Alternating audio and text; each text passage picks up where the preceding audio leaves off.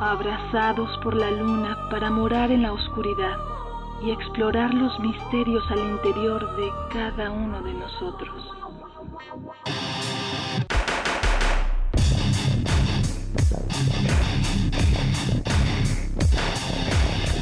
Carpe Noctem.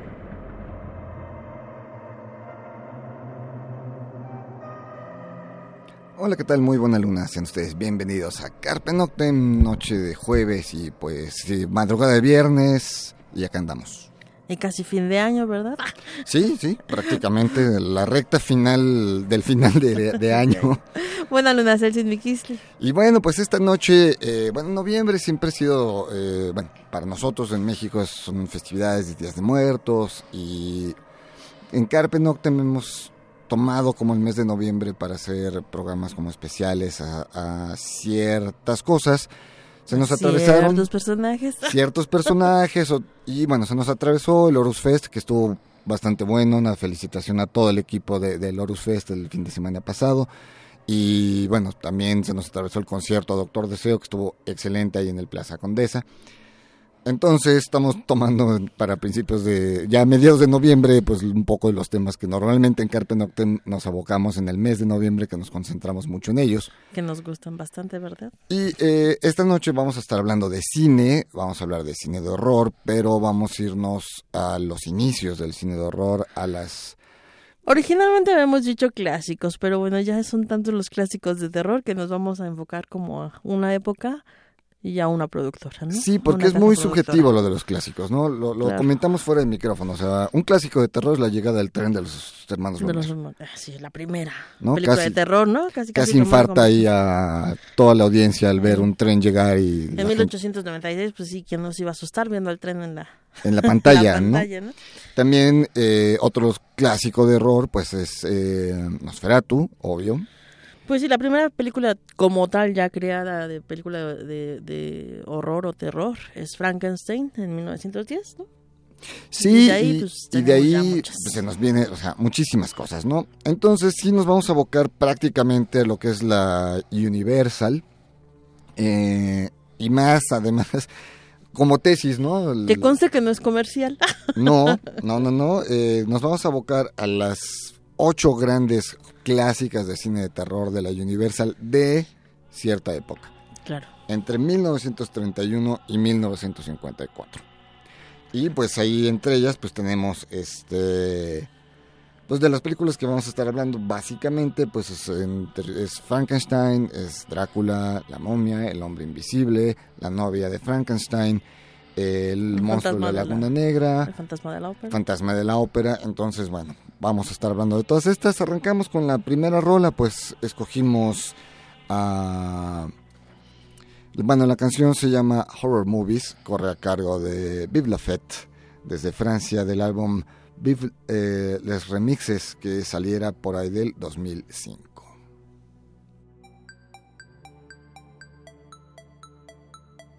Good evening, ladies and welcome to the Viva La uh, horror show. Bonsoir.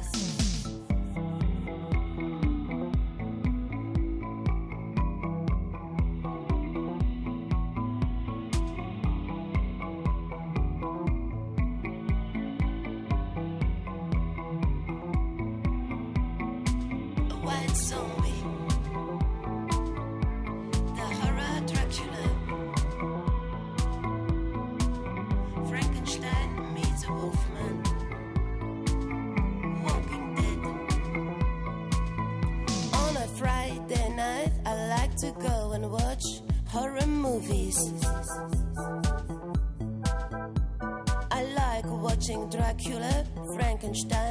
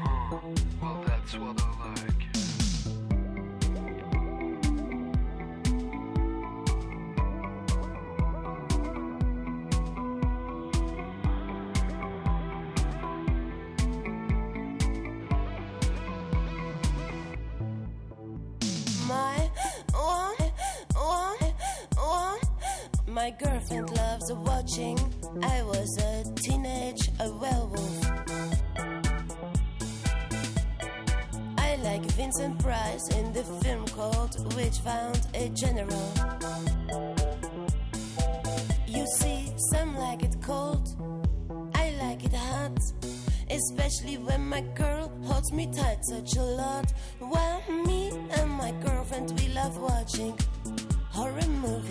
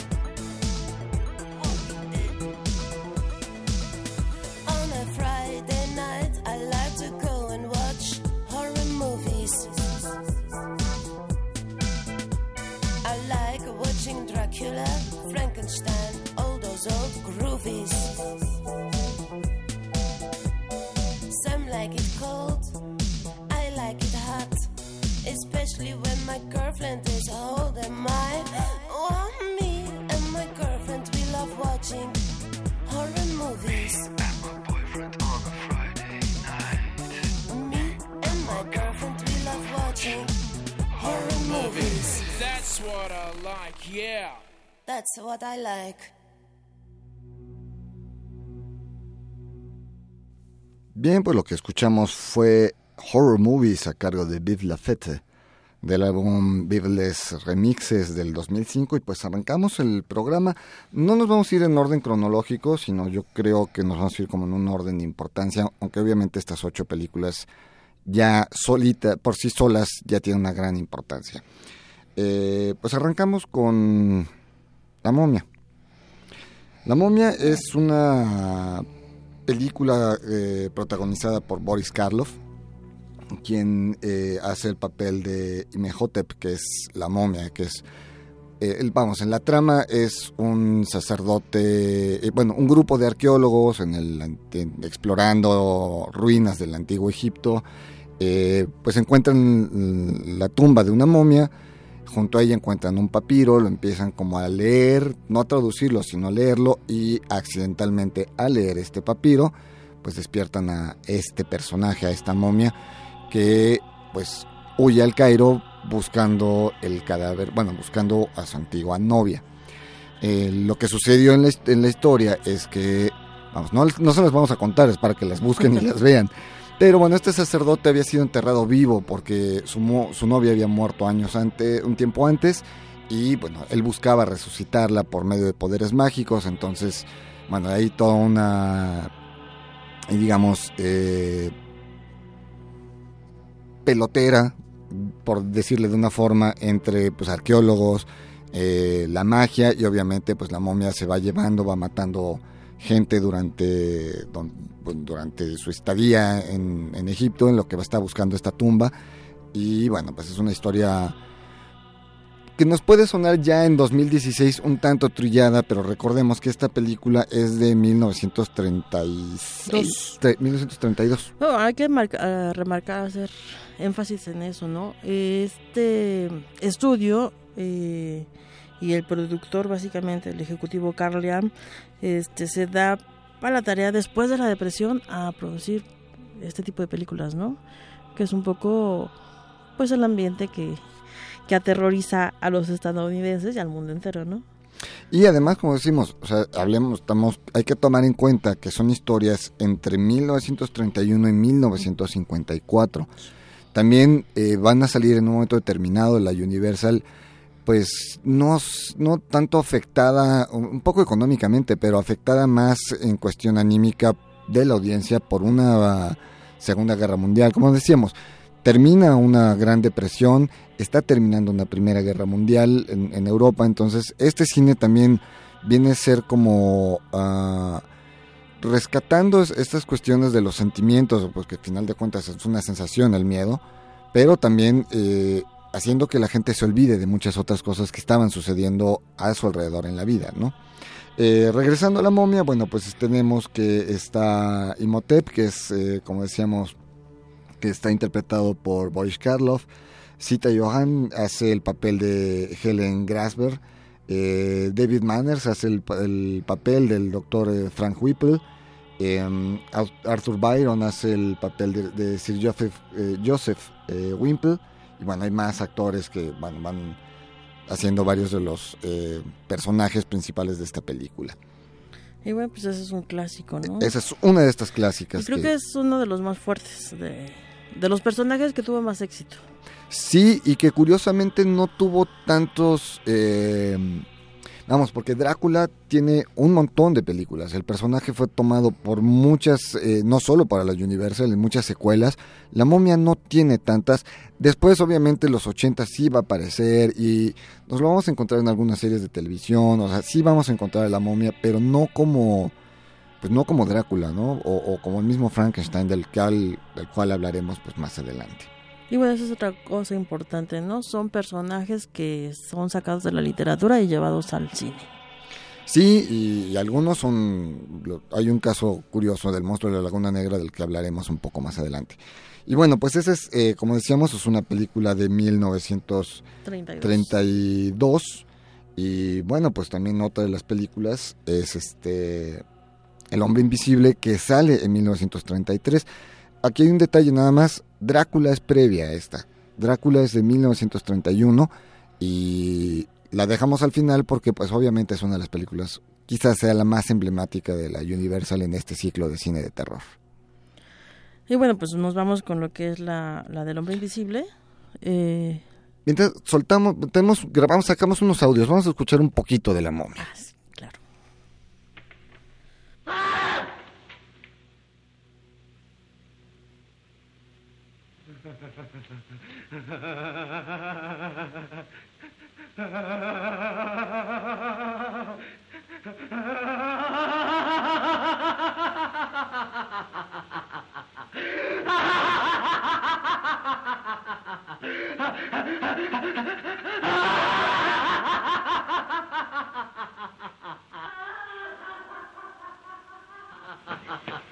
What's the matter, man?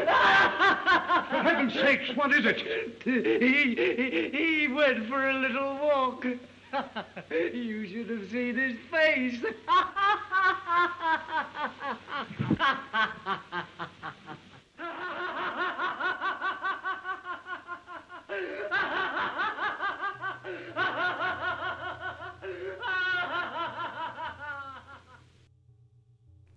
Bien, lo que escuchamos fue un pedacito de la momia, que es justamente el momento en que la momia revive y bueno, se le hace presente a uno de estos arqueólogos, el cual obviamente, como escucharon, pues se vuelve loco de la impresión. Sí, digo, así con el puro audio y remontándonos a la época, pues sí, es como impresionante. Sí, Claro que a veces muchas de estas películas a nosotros ya no nos causan el terror que impactaba a esa sociedad, ¿no? De aquella No, época. creo que a muchos nos tocaron en las mandinés del canal número 5 de la televisión Sí. mexicana. Y del pero- 4 y... Exacto. no.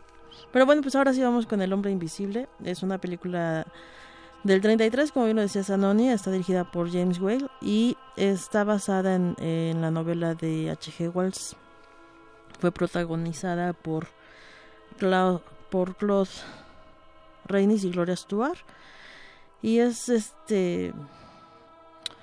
Pues es un hombre que aparece con el rostro cubierto y es, ha llegado a una aldea en donde quiere alojamiento y que quiere estar solo, ¿no? Entonces eh, su novia pues se queda preocupada en la ciudad y el papá de la novia le dice, ya ves, no te quería, es un poco la trama. Y al final de cuentas pues ahí eh, hace muchos experimentos este hombre y pues uno de esos es lo que lo lleva a esta condición, ¿no? A ser invisible y a quedarse A invisible. quedarse invisible y pues a atormentar al pueblo. Además, obviamente en la búsqueda o en el intento de, regres- de regresar a la normalidad, ¿no? Claro. El hombre invisible también es un personaje que se ha retomado en diversas eh, películas. Tampoco tuvo una secuela o muchas secuelas por parte de la Universal, porque recordemos que más adelante aparece el cine de la Hammer, que es otra de estas productoras. Y bueno, hay otras, este, como fue 20th Century Fox, no sé, otras productoras que también empiezan a como a retomar algunos de estos personajes y a querer llevar también este, parte de sus recaudaciones en las salas cinematográficas hacia sus eh, arcas, ¿no? Entonces, bueno, muchos de estos personajes van a ser retomados por otras productoras, por otros eh, directores y interpretados e interpretados por otros actores.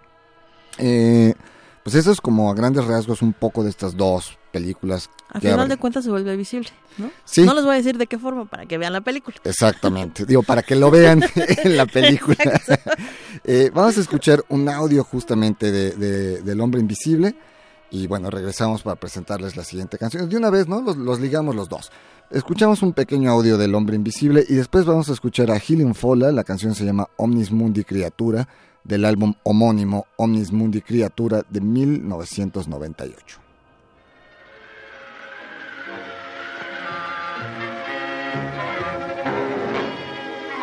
I wanted to do something tremendous, to achieve what men of science have dreamt of since the world began, to gain wealth and fame and honor, to write my name above the greatest scientists of all time.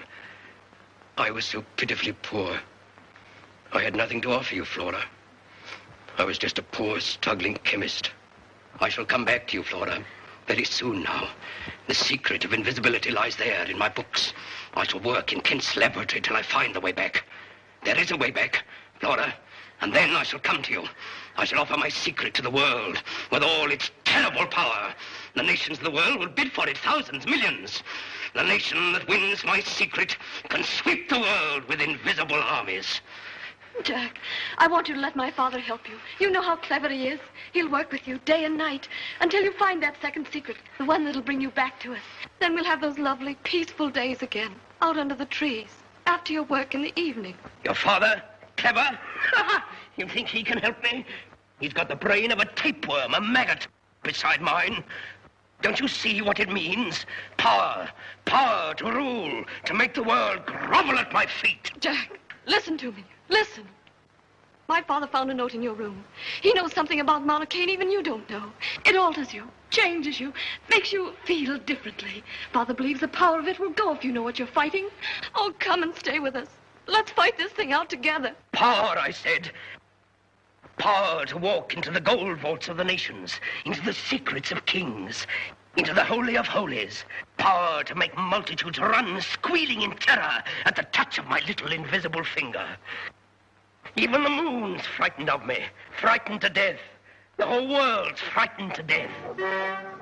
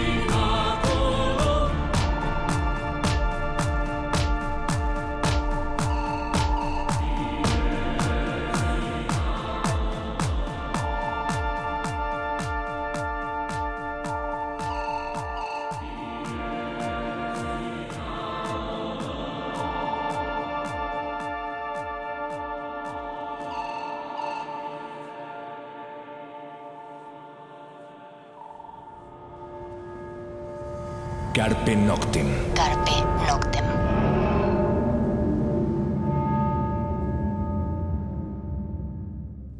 Bien, pues lo que escuchamos fue a Helium Fall, la canción Omnia Mundi Criatura del álbum homónimo del 98.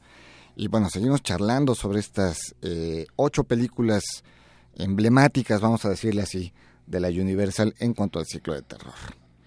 Y bueno, en cuanto a estos monstruos o estas películas clásicas de la Universal, nos encontramos con una que tiene pues dos versiones, ¿no? La versión de 1925, estoy hablando del fantasma de la ópera. La película de 1925 es una película muda.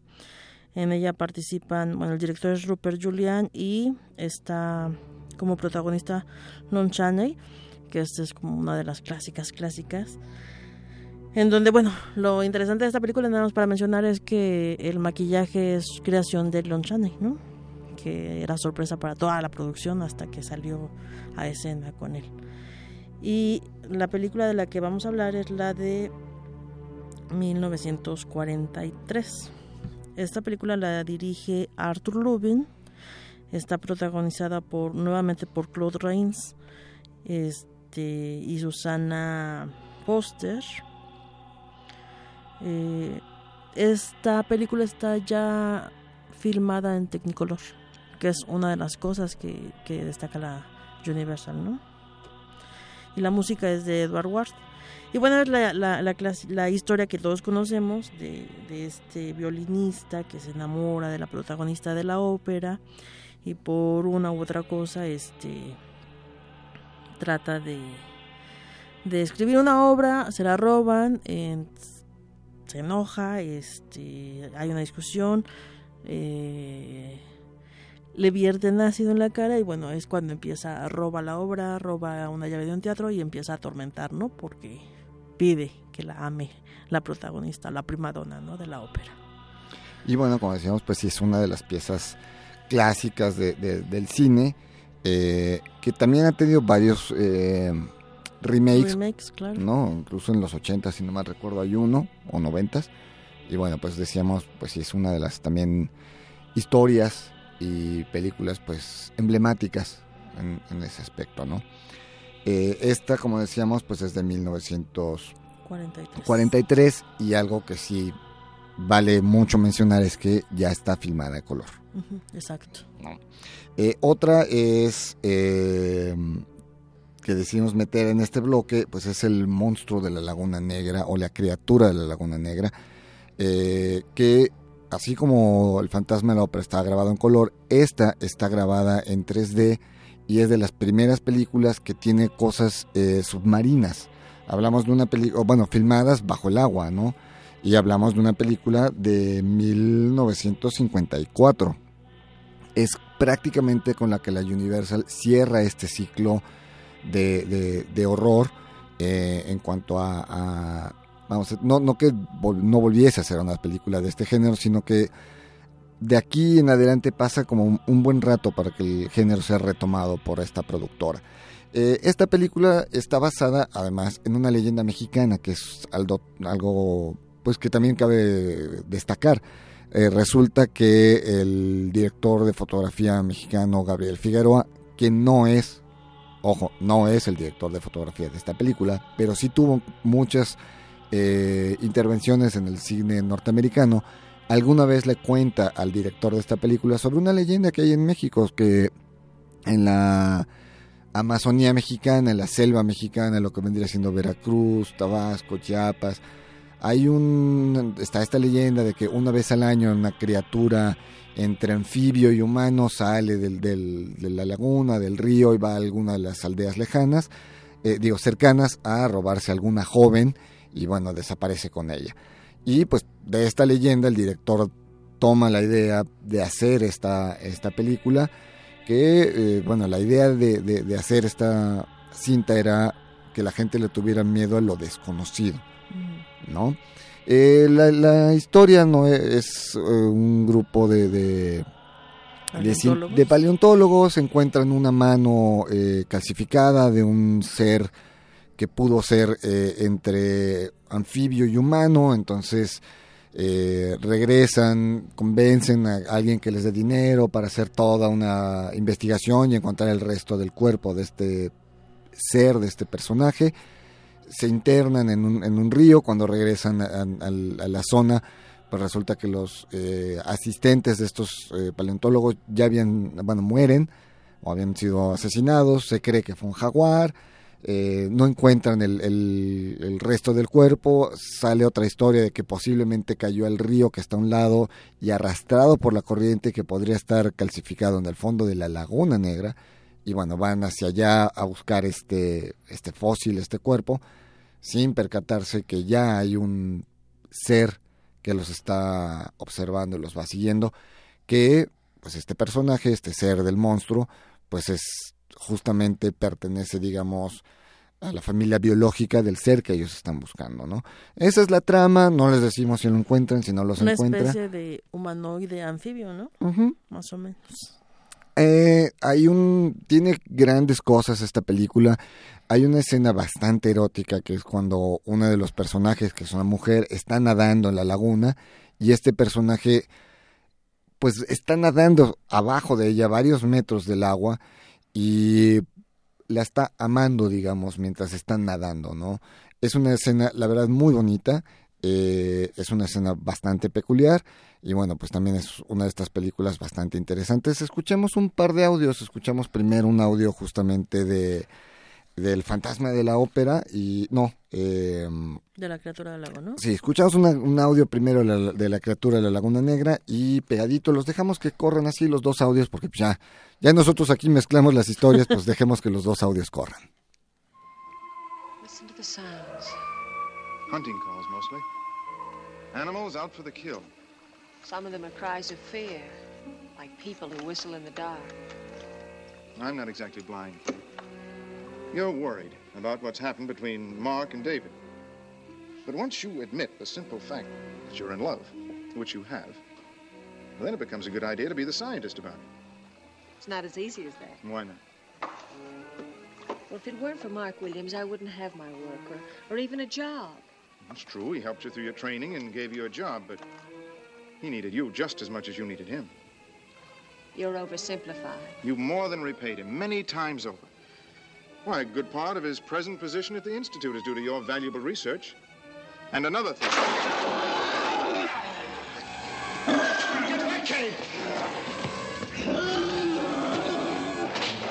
What?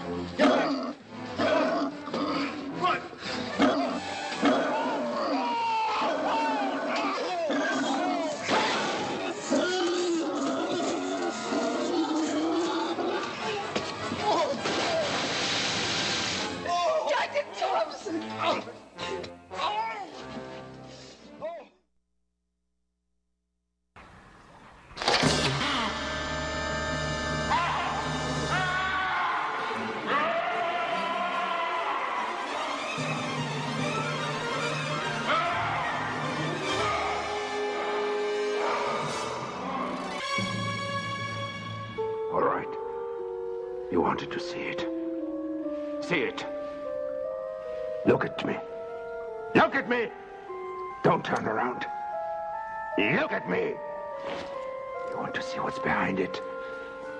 Another mask. A mask behind a mask.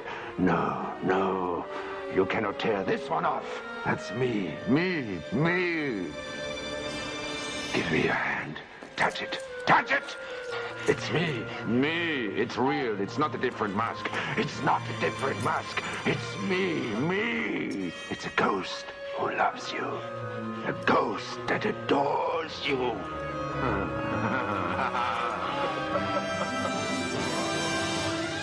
must haunt you always.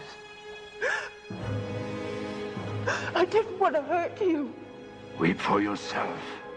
Up till now, there was a chance that I might let you go free. But now, since you have seen my face, there's no chance anymore. You would leave me forever. A woman that has seen me like this belongs to me, to me, to me!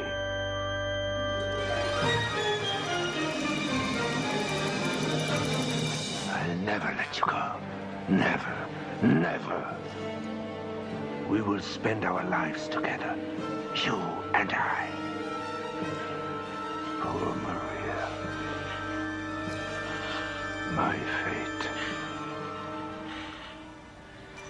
is your fate.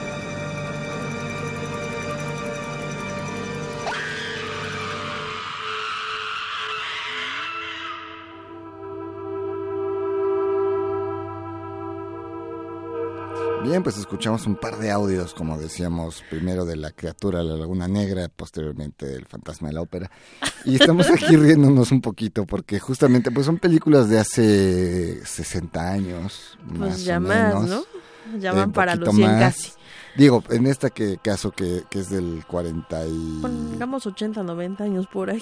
Pues más o menos. Entonces dan un poco de, de, de, risa al- algunas cosas, ¿no? Algunas cosas. Si Pero luego decir puro audio también es como dices, ¿qué está pasando? Pues sí, es como de risa algunas cosas, pero bueno. Pero bueno, es, Vámonos es el a cine esa de época. Exacto, Vámonos a ¿no? esa época. Eh, rápido, nada más como datos para cerrar. eh, el Monstruo de la Laguna fue dirigida por Jack Arnold, producción de William Allen, quien fue quien charló con Gabriel Figueroa y de él es quien sale esta idea, aunque el guion es a cargo de Harry Excel y Arthur Rose.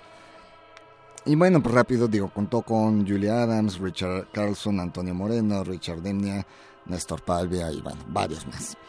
Vamos con otra rola, vamos a escuchar justamente, pues eh, yo creo que es obvio que tenemos que escuchar una versión del Fantasma de la Ópera, pero pues nos vamos con la, la rola creo que más que obvia a sonar esta noche a cargo de Nightwish.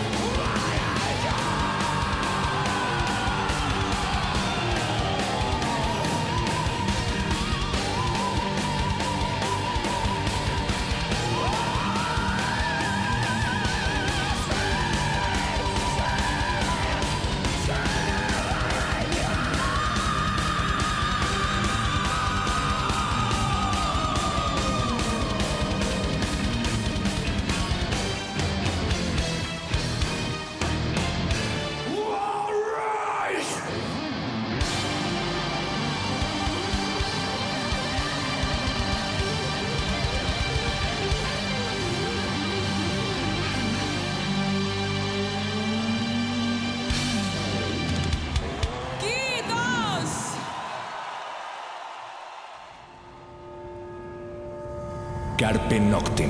Carpe Noctem. Bien, lo que escuchamos fue Nightwish, The Phantom of the Opera, del álbum End of an Era del 2006, álbum emblemático de la banda porque sabemos perfectamente que terminando ese concierto le dieron a Taria una carta donde la corrieron del grupo, cosa que ella leyó al día siguiente y ella estaba en las redes de la banda y bueno, se armó el hecatombe que ya sabemos que sucedió. Que ya todo el mundo se lo sabe. Y lo que también ya todo el mundo en cierto modo no sabemos son estas últimas cuatro películas de las que vamos a hablar en estos siguientes dos bloques. Uno es Frankenstein y la, otra es La novia de Frankenstein. Pues vámonos con Frankenstein de 1931, igual de Universal. Esta fue dirigida por James Whale, protagonizada por Colin Clive, Mike Clark, John Bori- Boris Karloff, Edward Von Solan y Frederick Kerr. Y bueno, pues esta, pues sí es conocida como el Doctor Frankenstein, ¿no? Frankenstein o el Doctor Frankenstein o el monstruo Frankenstein, dependiendo de, de dónde se dé el título. Y este pues sí es una adaptación clásica de, de, de Prometeo de Mary Shelley, eh, en donde podemos apreciar el trabajo de Boris Karloff, por ejemplo. Este, no todos nos conocemos la historia, no se las voy a contar, ¿verdad? No tiene caso, pero digamos que es una de las más representativas, so- sobre todo por la ma- manufactura que hace Boris Karloff del monstruo. Yo creo que eso es lo más rescatable de esta película. Sí, y que además, bueno, eh, las dejamos al final y también los mencionamos que son como de, sí son de, de las clásicas de terror, porque si bien ha habido muchas películas a lo largo de tantos años de cine, eh, aquí hay personas, aquí hay actores. Sí. Boris Karloff es uno.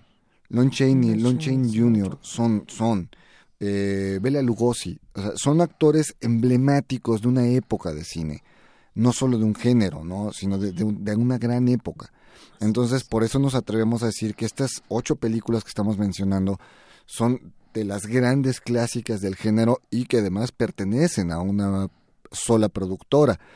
Naturalmente hablaremos, haremos, ya estamos terminando el año, para 2017 haremos un programa sobre la Hammer Sobre y la le Hammer, que haremos es como la competencia directa. digamos, ¿no? Y haremos programas dedicados exclusivamente a la vida de Lon Chaney, Lon Chaney Jr., de Boris Karloff, de eh, Bela Lugosi, ¿no? Sí. Eh, y sí, efectivamente, pues es una de las películas emblemáticas por lo que conocimos. fue considerada por la crítica en su época como una de las mejores películas, ¿no?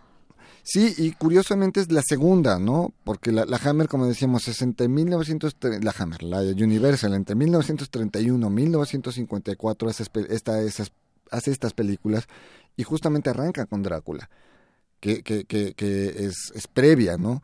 Y la que sigue es Frankenstein.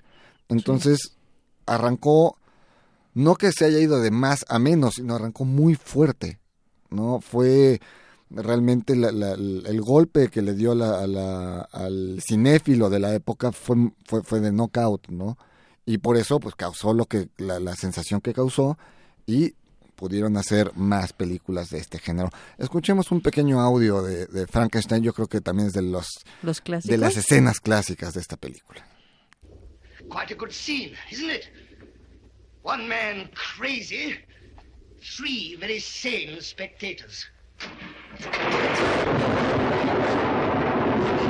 Yes.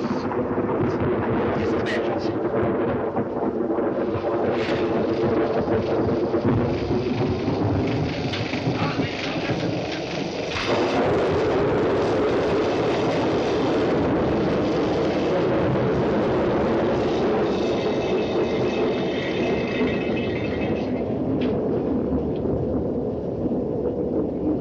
Look, it's moving. It's alive. It's alive. It's alive. It's moving. It's alive.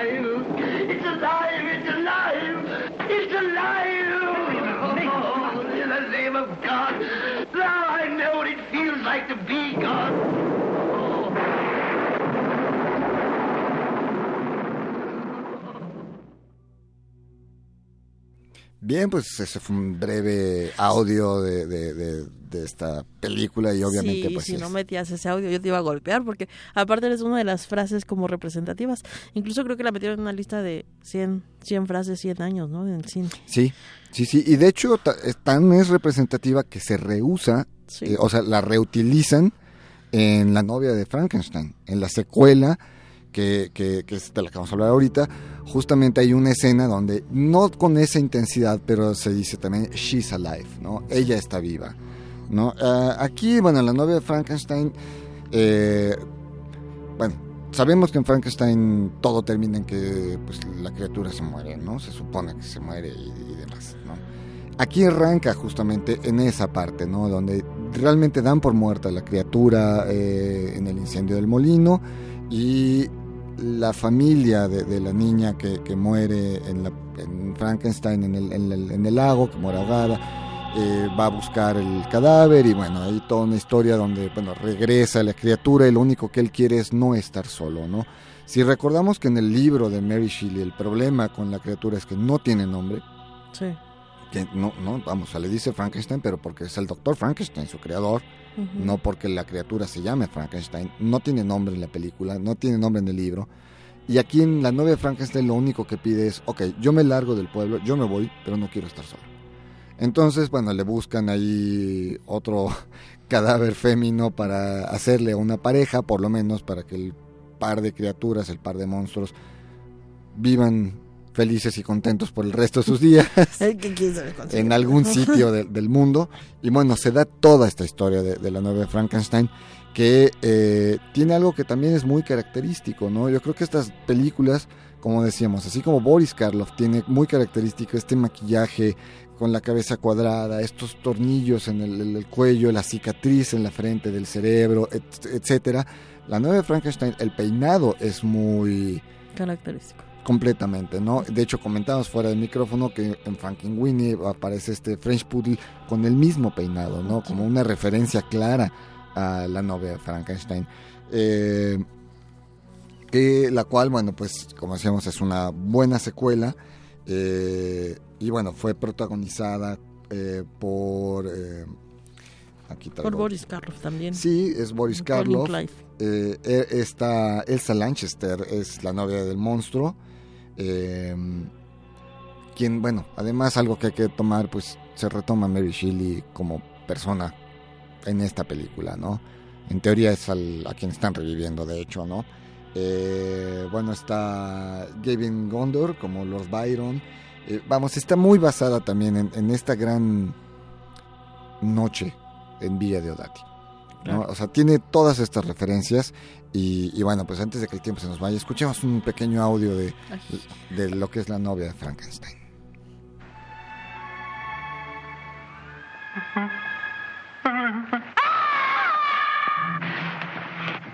She hates me. Like others.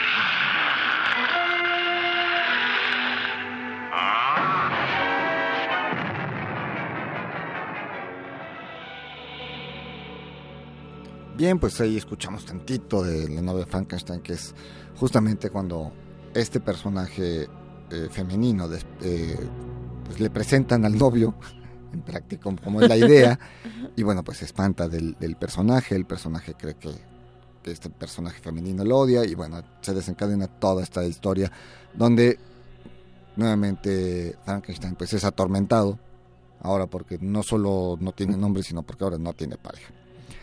Le rompieron el corazón. si es que le habían puesto corazón. Bien, vamos a, a otra rola que el tiempo se nos va. Eh, obviamente nos quedan un par de películas a hablar que son posiblemente las más fuertes. Drácula, El Hombre Lobo. Eh, hijo, el tiempo se nos está yendo. Pues- Vámonos de una vez mejor con la, Sí, ¿no? con el, la mención de las películas si nos da tiempo al final dejamos la rola. Eh, Pues El Hombre Lobo es de 1941, está dirigida por George Wagner, protagonizada por Claude Rains, Warren Williams, Ralph Bailey, Bela Lugosi aparece en esta en esta película, Película. y Lon Chaney Jr., ¿no? Es del 41 y bueno, es este es una de las películas más populares por la década de los 40. Y que además es una de las películas que más, en cierto modo, secuelas tuvo y que de, de los monstruos que, que más se han retomado. Porque, por ejemplo, ya no en los 80s, 90s no nos encontramos que aparezca de nuevo el monstruo de la Laguna Negra. No, no nos encontramos que aparezca eh, un fantasma de la ópera. Hay un remake en los 90s de, pero es solo uno. En Hombres Lobo ha habido muchos. Muchos, 70s, 80s, 90s, y seguirán habiendo, ¿no? Y una otra de las cosas que caracterizó fue el maquillaje, ¿no? Del hombre lobo, que se llevaron muchísimo tiempo y presupuesto para lograr lo que querían. Y que, bueno, la censura de la época también pidió que no hubiera una transformación como directa Sí. o muy obvia del, del personaje del ser- de hombre a lobo, ¿no? Y eh, escuchamos un pedacito de audio del hombre lobo. Gwen,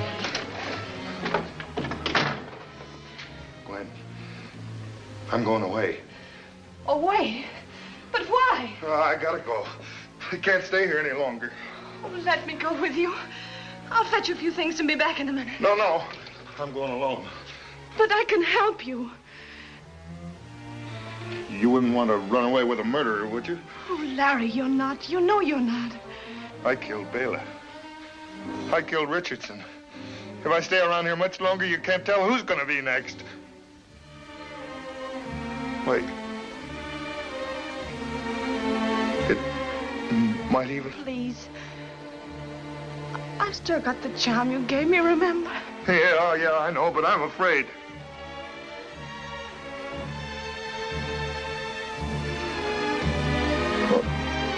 Larry, what is it? Your hand. Can't see anything. Mr. Talbot.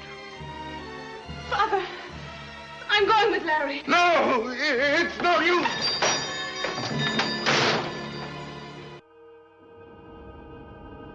Bien, ahí escuchamos un poquito de, de- del audio del hombre lobo. Bueno, pues la trama ya las- es una persona que es mordida por un lobo y bien, tiene esta conversión extraña Con la luna. con la luna. Es una historia que ya no sabemos perfectamente. Alguna vez nos decía Alberto Chimal, no necesitamos leer, por ejemplo, Alicia en el, Ma- en el País de las Maravillas para conocer la historia, ¿no?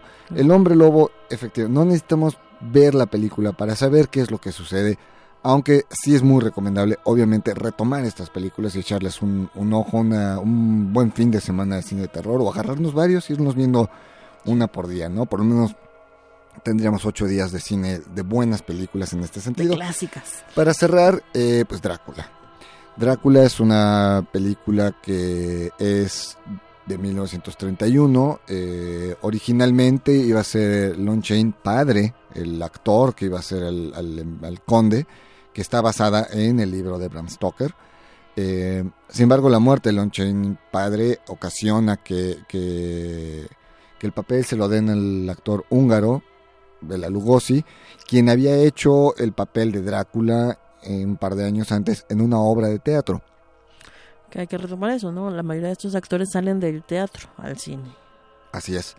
Y bueno, eh, pues Drácula tiene muchas secuelas. eh, a diferencia de algunos actores como Boris Karloff, eh, Bela Lugosi sí se quedó encasillado en el personaje. Hizo muchas películas con, con el vampiro, al grado que en, en su testamento pidió que lo enterraran con la capa de Drácula. Se dice que sus últimas palabras fueron I am Drácula y que en su funeral justamente algunos actores, alguien dijo, Si le clavamos una estaca, no vaya a ser la de malas, ¿no? Sí, me recuerdo mucho cuando nos contaron esa historia.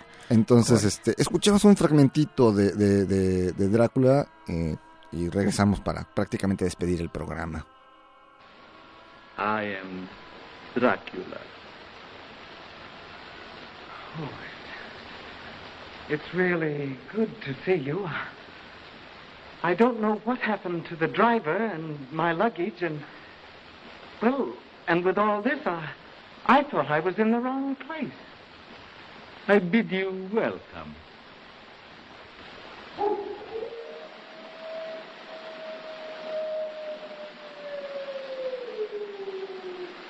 Listen to them. Children of the night.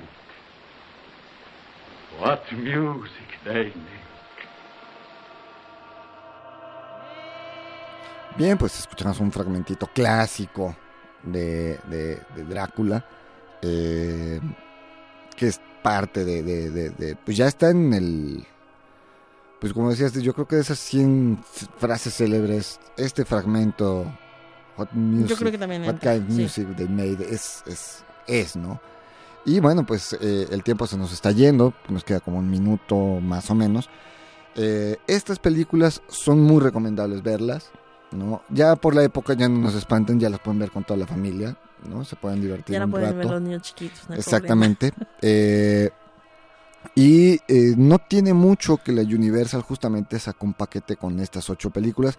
Hay algunas que no son tan fáciles de conseguir sueltas, como es El monstruo de la Laguna Negra. No es tan o El hombre invisible, no Hombre son tan Invisible. Sencillas yo de creo que esas encontrarlas. dos son las que no. Pero échense un ojo, échense una visita ahí a las eh, librerías grandes, llámese Gandhi, Péndulo, etcétera, porque la Universal sacó un paquete con estas ocho películas y de hecho hay, dos paquetes, el de lujo que es un paquete muy bonito que tiene un féretro en el que están las ocho películas remasterizadas en Blu-ray, o sea, vale la pena buscársela. Y aparte, bueno, trae un librito con un poco de la historia de estas películas, trae unas postales con los, eh, las imágenes que fueron los pósters promocionales de la época.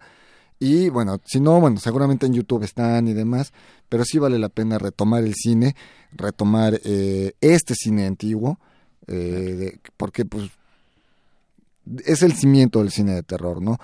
Posteriormente, pues se deja de hacer este, porque este tipo de, de- de monstruos. Porque ya no es lo que asusta a las No, no, no. Después de una Segunda Guerra Mundial, el terror ya es más bien hacia las bombas nucleares, hacia las bombas atómicas. Vienen otros monstruos. químicas, Exacto, vienen otros monstruos, etcétera. los eh, marcianos extraterrestres. Viene, no sé, los zombies aparecen ya en los 60 Vamos, aparece. El, el género sigue siendo. Va evolucionando. Entonces. eh, por eso seguimos y seguiremos teniendo cine de terror. Nos estamos yendo.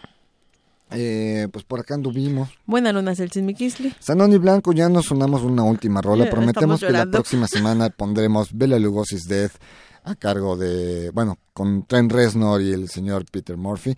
Y bueno, lo dejamos para la próxima semana. Y así como la próxima semana nos escuchamos y ya saben, cuídense donde quiera que estén. Carpe Noctem.